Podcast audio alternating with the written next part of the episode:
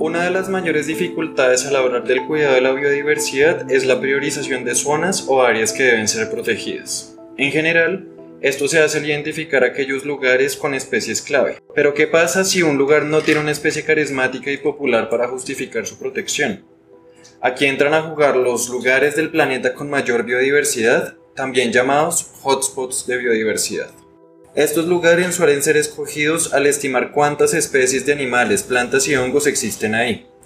Lo complicado es que la declaratoria de un área protegida se hace, en general, con base en argumentos y datos, y los estimados de biodiversidad tienden a quedarse cortos para muchos espacios legales al no tener evidencia directa. Recientemente, las discusiones sobre la creación del puerto de Tribugá, una hora cerca a Nuquí, un municipio en Chocó, Colombia, se volvieron populares. Esta obra implica la creación de, claramente, un puerto, pero también de vías, ferrocarriles y demás infraestructura de transporte que implicarían la destrucción de más de 150 hectáreas de bosque húmedo tropical y de océano, cerca al tamaño de la ciudad de Cali. Según quienes apoyan el proyecto, ayudaría a mover la economía colombiana. ¿Pero a qué costo? Afortunadamente la megadora está en pausa y tiene el potencial de cancelarse por completo si se consiguen las herramientas legales para hacerlo. Declarar un área protegida, especialmente un modelo de apoyo internacional, sería importante. Existe actualmente un proceso para declarar el Golfo como Patrimonio Biosfera de la Humanidad de la UNESCO. Pero ¿cómo medir el nivel de biodiversidad en un lugar tan difícil acceso para la investigación tradicional que permita de esta forma hacer esta declaratoria? Hoy tenemos un invitado muy especial que nos ayudará a entender un poco más sobre cómo se puede investigar este ecosistema tan mágico, abrumador y misterioso, el Chocó colombiano, y específicamente el Golfo de Tribugá. Hola, yo soy Sara. Y yo soy Luis Carlos. Y esto es La Enredadera y Compañía. Y hoy nos acompaña Oscar Caicedo, un investigador y candidato a maestría de la Universidad de los Andes. Hola chicos, buenas tardes. Mi nombre es Oscar Caicedo, soy biólogo y pues actualmente estoy cursando mi maestría acá en la Universidad de los Andes y pues estoy trabajando en un proyecto de investigación que curiosamente se relaciona con su tema. Así es. ¿Y es maestría en qué, Oscar? En ciencias biológicas. Bueno, Oscar, aunque inicialmente sabemos que te emociona un tema muy diferente a este que estás trabajando, que era como de química y de materiales y polímeros y no sé qué cosas, por cosas de la vida empiezas a hacer una investigación en el Golfo de Tribugá. Yo en realidad busqué a Susana, que es mi actual directora, por un motivo muy diferente al Golfo de Tribugá. La busqué por analizar contaminación de metales pesados en peces en la Amazonía colombiana, pues porque iba vinculado a esa química que ya venía trabajando. Susana me voltea la torta, me dice como esa línea de investigación la tengo cerrada, estoy actualmente trabajando con una técnica nueva que se llama ADN ambiental. Entonces ella me plantea esto sobre la mesa, yo digo, ok, bueno, nunca he trabajado con eso, hagámosle. Entonces decidimos finalmente tomar esa línea y se plantea como el proyecto de lo que fue el ADN ambiental para el Golfo de Tribugá. Llevo trabajando un año, he ido ocho veces al Golfo de Tribugá, he estado viviendo lo máximo ha sido un mes eh, viviendo en campo. Y escogimos el sitio porque, bueno, Susana es muy ambiciosa, ella quería hacer un proyecto cubriendo tres zonas del Pacífico colombiano, pero pues finalmente nos decidimos por una sola zona y le escogimos porque por su conflicto portuario, como lo mencionaban, y también por el potencial, el potencial que tiene a nivel biológico, a nivel étnico, a nivel cultural, a nivel biológico. Entonces, es un conjunto de muchas cosas que están plantadas en un área bastante valiosa, pero muy olvidada o quizás muy enfocada como un turismo de paso, que nunca caes en cuenta de el lugar en donde estás, las personas que te rodean, los animales con los que te puedes encontrar. Entonces, finalmente, todo ese conjunto de motivos es lo que nos lleva a escoger el Golfo de Tribugá como nuestra, digamos que, centro de investigación. Para los no entendidos, Susana es Susana Caballero. Correcto. Que es una de las más grandes expertas, diría yo, a nivel mundial en mamíferos acuáticos y pues en general en ecosistema marino y pues los circundantes, ¿no? Tal cual como el Golfo. Ya sabiendo que hiciste ese contacto con Susana y pues ya hablando en términos un poco más científicos, ¿cuál es puntualmente el objetivo de la investigación que estás realizando allá? Bueno, como lo mencioné antes, la idea, así resumida en una oración, es usar el ADN ambiental en el Golfo de Tribugá por primera vez. Eso es. De ahí se desglosa todo lo que eso puede conllevar a nivel metodológico, a nivel de objetivos secundarios y obviamente de resultados. Centralmente es conocer lo desconocido. tenemos un vacío gigante eh, de información biológica en Colombia, conocemos muy poca nuestra biodiversidad y esta herramienta de ADN ambiental aparece sobre la mesa como una opción paralela a los métodos tradicionales. No quiere decir que no se pueda trabajar de la mano, ni tampoco viene a desbancarlos. Los métodos tradicionales siguen su curso y siguen aportando mucha información, pero llega el ADN ambiental con una técnica un poquito más fresca, más relacionada con todo el tema molecular, que ha sido como mucha vanguardia a nivel mundial y da como este nuevo paso en atreverse a, a buscar más información biológica, apoyado obviamente en los métodos tradicionales, pero brindando un nuevo espectro de información, que es lo que conocemos como los bancos de genes y bueno, como estabas diciendo, tomar muestras de ADN ambiental es algo muy novedoso, pero sabemos que también es un poco complicado. Imagínense no tener contacto directo con unos organismos, pero poder identificar que ahí están en ese ecosistema. O sea, Oscar es literalmente un detective. es como si es ahí, pero en Colombia particularmente en el Golfo de Tribugá. Listo, entonces tomen nota. El ADN ambiental es en realidad el ADN que está disperso en el ambiente. Como sabemos, los animales siempre están en su entorno y van dejando rastros. Entonces, sangre, pelo, orina, interacciones, todo esto va quedando. Y finalmente ADN ambiental no hace referencia a la técnica como tal, sino al fragmento, al pedacito, al trazo del rastro que podemos encontrar. Es lo que podemos rastrear. Es un poco complicado dependiendo del lugar en el que te encuentres y lo que vayas a si lo vas a hacer en el agua o lo vas a hacer en un sedimento o en el lodo o lo vas a hacer en un lago o lo vas a hacer incluso en el aire porque se puede hacer ADN ambiental en el aire, lo cual es una locura, pero pues es ya una cosa fuera del contexto porque no, no trabajo yo en, esa área. Teniendo ya claro que vamos a buscar ese ADN, la idea es obtenerlo filtrando, como si ustedes fueran a filtrar literalmente en un filtro de café. Entonces, la idea es colectar la mayor cantidad de agua, en este caso que es con lo que yo trabajo, y pasarla a través de un filtro que tiene un tamaño diminuto, diminuto, diminuto, diminuto de poro. Ese ADN va a quedar ahí atrapado y nosotros eh, nos apoyamos en una empresa que se llama Naturmetrics, es una empresa británica que es como quien va a la vanguardia en Europa en el desarrollo del ADN ambiental. Nosotros enviamos esos filtros allá a Inglaterra y ellos hacen toda la parte molecular. La parte molecular es fundamental y de hecho es uno de los retos que tiene el ADN ambiental porque es donde se puede incurrir en los errores. ¿Por qué? Porque tú decides, como, como eres un detective, entre comillas, tú decides qué vas a buscar y qué quieres buscar de esa muestra porque pues en el océano está todo revuelto. Entonces, al tú filtrar esa agua, lo que vas a obtener puede ser ADN no solamente de ballenas, sino de peces, de pulpos, de bacterias, de algas, de hongos, de etcétera, etcétera. Entonces, en mi caso, estamos trabajando solamente con los vertebrados, es decir, los cinco grupos principales, aves, reptiles, mamíferos, peces y anfibios, y nos llama la atención un poquito más, evidentemente, los mamíferos marinos. Pero pues esto nos da un screen, nos da un pantallazo gigante, una fotografía gigante de, de lo que hay en el agua. Eh, ellos hacen todo el trabajo molecular. Acá voy a nombrar un término que todo el mundo conoce por la pandemia y es PCR. Todos son PCRs, que es fotocopiar ADN, sacar muchas, muchas, muchas, muchas copias. Y finalmente se utilizan eh, secuenciación, es decir, vemos a quién pertenece ese fragmento a partir de la alineación. La alineación también suena muy técnico, es, es como buscar, comparar en una base de datos para poder encontrar quién es como quien dice quién es el culpable o quién es el presente de, ese ADN. Y finalmente nos dan unos datos crudos. Esos datos crudos son información del pedacito, el fragmento que se encontró, la posible especie, o sea, se trata de llegar a lo más específico, algunos resultados llegan solamente hasta familia, otros hasta género, otros hasta especie, pero siempre hay como un margen de error. Siempre se habla, por ejemplo, el 99% de, de, pues de que sea de similitud o 98. Se trata de buscar lo más alto, pero pues siempre se puede, eh, se puede inducir en un error o se puede encontrar un error. Entonces, finalmente con esos datos crudos, ¿qué se hace? Uno ya los depura, porque uno puede encontrar falsos negativos, falsos positivos, puede encontrar ciertas secuencias que como que no empatan. Y finalmente uno después de depurar todo eso, tiene finalmente su información como entre comillas puntual para discutir acerca de lo que hay o lo que posiblemente puede haber en esa región. Entonces ahí empezaríamos a hablar de una riqueza, una diversidad de especies, y digamos que ese es como el paso final. ¿Qué tan difícil es hacer esto? La parte molecular es bien robusta y de hecho no lo hacemos en Colombia por cuestiones de practicidad, pagamos porque no lo hagan, pero en teoría se podría hacer, solo que traer esos reactivos a Colombia y hacerlo manualmente tomaría mucho, mucho tiempo. Entonces preferimos apoyarnos en un laboratorio exclusivo de ADN ambiental como lo tiene Naturmetrics, más sin embargo la toma de muestras es muy sencilla. Es decir, tú simplemente con un filtro, un kit, filtras el agua, es como si tú estuvieras bombeando agua con una jeringa y lo hacemos de esta manera porque es ciencia criolla. A los europeos cuando hacen ADN ambiental utilizan bombas de vacío con filtros, con tarros eh, esterilizados Merck, con conexiones de manguera, ultra proceso, o sea, un montaje gigante en unos barcos. Nosotros hacemos con un balde, una bolsa, alcohol y el filtro. Eso es lo que nosotros utilizamos. Y lo más chévere de todo, y es lo que nos demostró esto, es que no importa si yo lo tomé o si lo tomó alguien de la comunidad, porque hubo gente de la comunidad que tomó filtros por mí y conmigo y los resultados son robustos como los que yo tomé.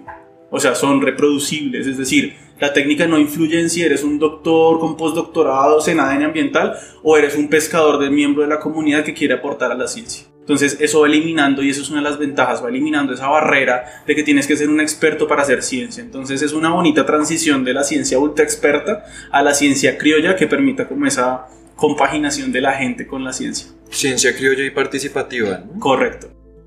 Listo, entonces, según entiendo, tú tomas las muestras, se hace todo ese proceso ahí, caja negra por allá en el Reino Unido, y después te devuelven una lista de, pues básicamente, posibles especies que existen ahí. Correcto.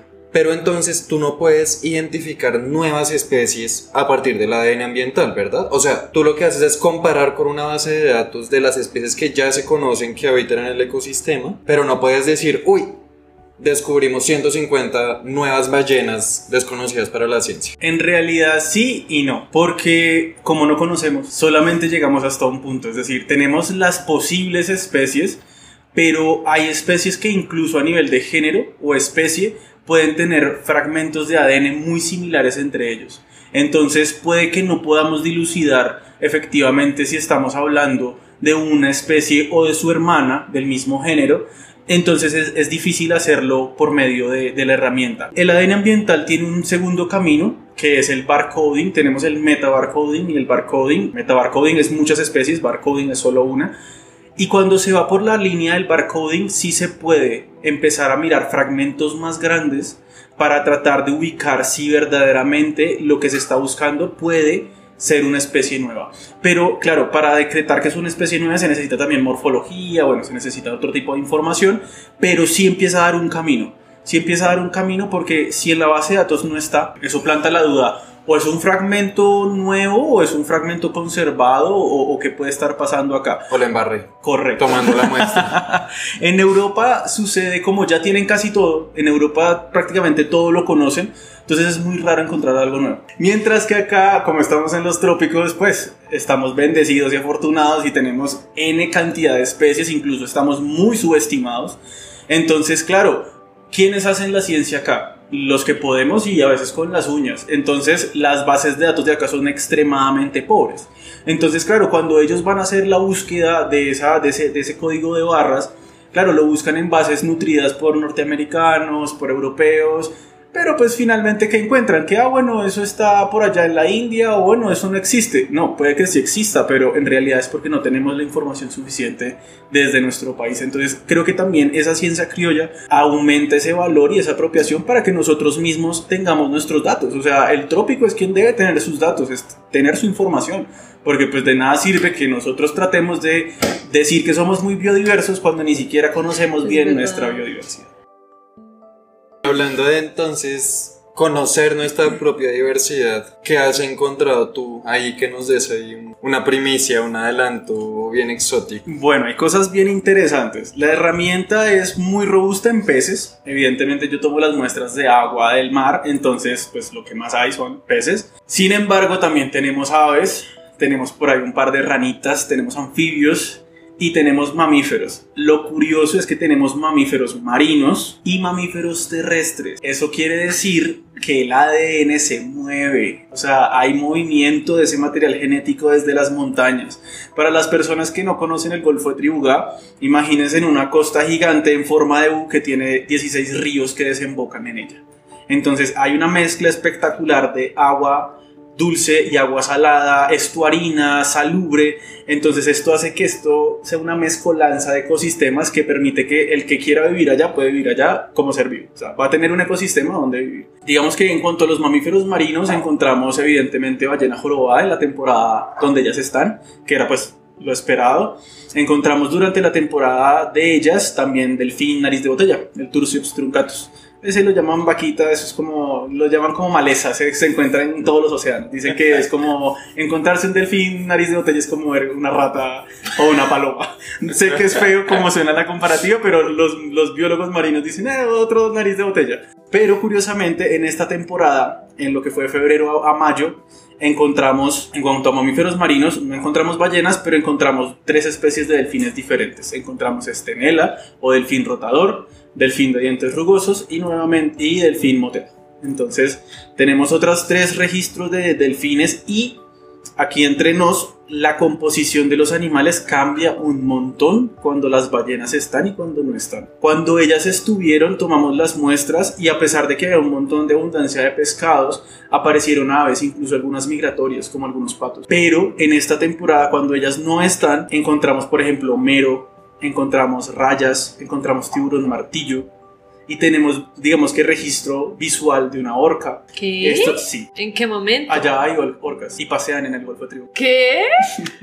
Ahí tengo los registros, no. ¿Una orca? Sí, una macho. Se supone es un macho porque era solitario. También hay ballena de Bray, hay ballena piloto, hay falsa orca, hay cachalote. O, o sea, hubo un registro visual y además tú lo identificaste. No, la orca no salió, salieron Ah. los tres delfines. Uf, hubiera sido una cosa loquísima No, tener baila. registro de orca. O, o sea, incluso el golfo, el golfo es algo tan loco que han llegado focas, focas, focas desde el sur por las corrientes. O sea, la conclusión es que incluso los mamíferos acuáticos hacen turismo de paso También. en el Golfo de Les encanta. Sí, no, el golfo de Tribuga es una cosa donde todos quieren estar. Sí. Pueden ver un fenómeno de migración en Colombia no tan conocido que es la temporada de sardina del Pacífico. Y van a encontrar tiburón ballena y lo pueden ver. Seguramente lo van a ver. Si van entre abril y mayo van a ver tiburón ballena. Y delfines, muchos delfines.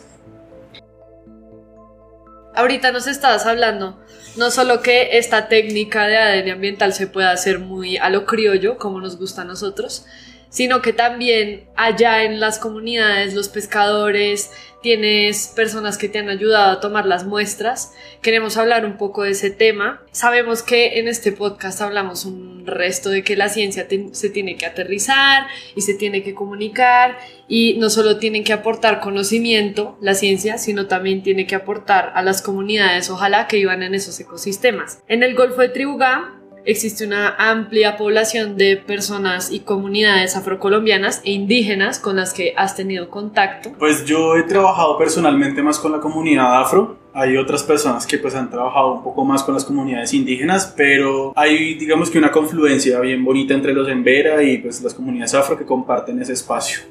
En cuanto al impacto y el trabajo con ellos ha sido muy bonito porque ha sido de mucho aprendizaje para mí. Es decir, yo les he tratado de dar a ellos la mayor cantidad de información que yo tengo, no solamente desde el área del ADN ambiental, sino como biólogo, o sea, enseñarles de las aves, de las plantas, de los manglares, pero me he dado cuenta de otra contrapartida y es que ellos ya tienen un montón de conocimiento empírico y ellos conocen un montón su territorio.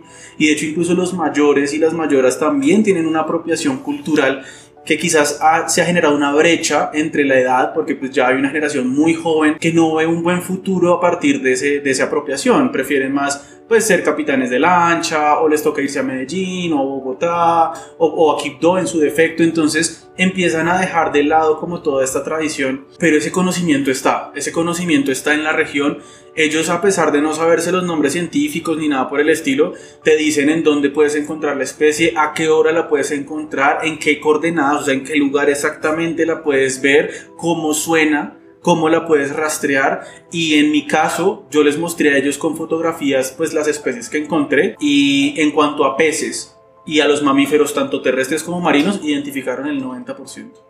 O sea, literalmente ellos me iban diciendo, este pez es un mero, esto es un jurel, esto es un espejuelo, este es un pargo rojo, este es un pargo lunarejo, este es este tal. Y en cuanto a los mamíferos terrestres, fue muy chévere porque encontré, por ejemplo, chucha de agua, que es un animalito bien curioso, encontré también ratón espinoso, también encontré, bueno, otros mamíferos pequeños, incluso para que se hagan la idea de qué tan loco es el golfo de Tribuga, encontré ADN de oso palmero, el que está en la Orinoquía de cola larga, que es grandísimo, allá está. Y tenemos un reporte visual de un pescador hacia la zona norte del Golfo, lo que indica que el oso está por ahí. En algún lado, pero ahí está.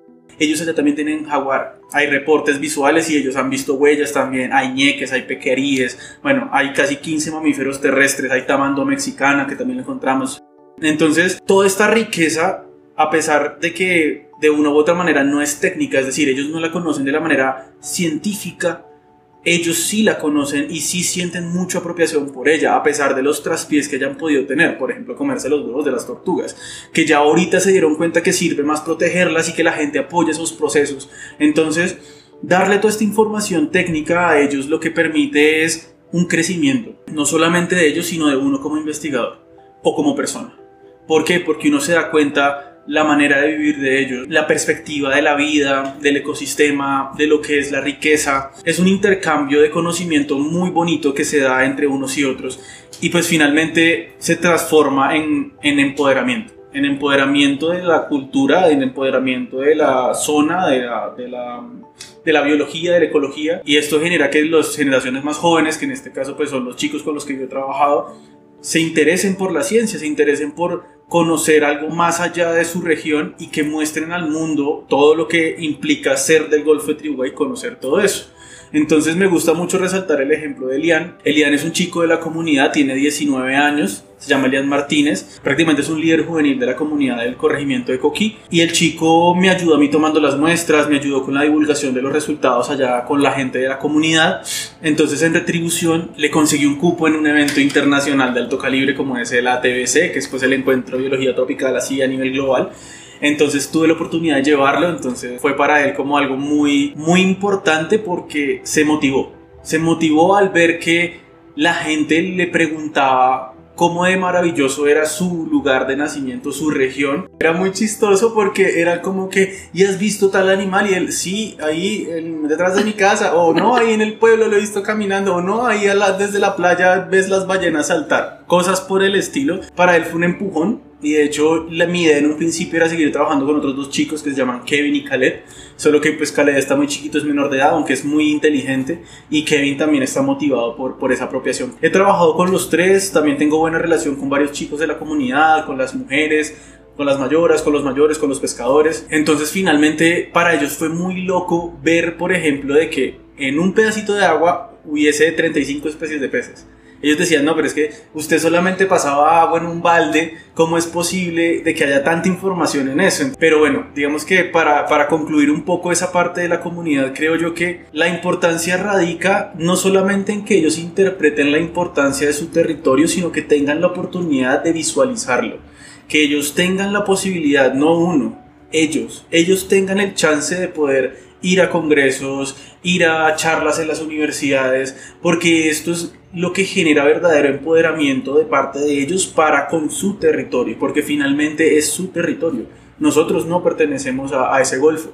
Entonces, darle la oportunidad, por ejemplo, Elian, de ir al evento y poder hablar, poder ir en representación de su, de su región, participar incluso con Naturmetrics en el workshop para poder hacer la muestra de la toma de ADN ambiental, fue como una experiencia donde él dijo, wow, lo que yo tengo a diario, lo que está en el patio de mi casa, tiene trascendencia global. por ejemplo, cuando él se enteró de que ahorita el Golfo de Triunfo es un hotspot también, que no es solamente hotspot de biodiversidad, sino hotspot, sino punto de esperanza, como que dijo, ok, esto es grande. Entonces creo que darle esa visualización es lo que verdaderamente genera el impacto para las comunidades. Bueno, Oscar, no sé cómo agradecerte por acompañarnos, contarnos tantas cosas tan interesantes. A ustedes. Nos sorprendimos muchas veces en este episodio, de verdad. Gracias por compartirnos tu trabajo investigativo y todas tus experiencias en el Golfo de Tribugá. Esperamos que te vaya muy bien en la continuación de este proyecto y terminando tu maestría, obviamente. Muchas gracias. Y gracias a ustedes, oyentes, por escucharnos. Recuerden que pueden dejarnos sus dudas, comentarios, quejas y reclamos en Instagram. Ahí los estamos leyendo y contestando. Y nos vemos en otro episodio. gracias.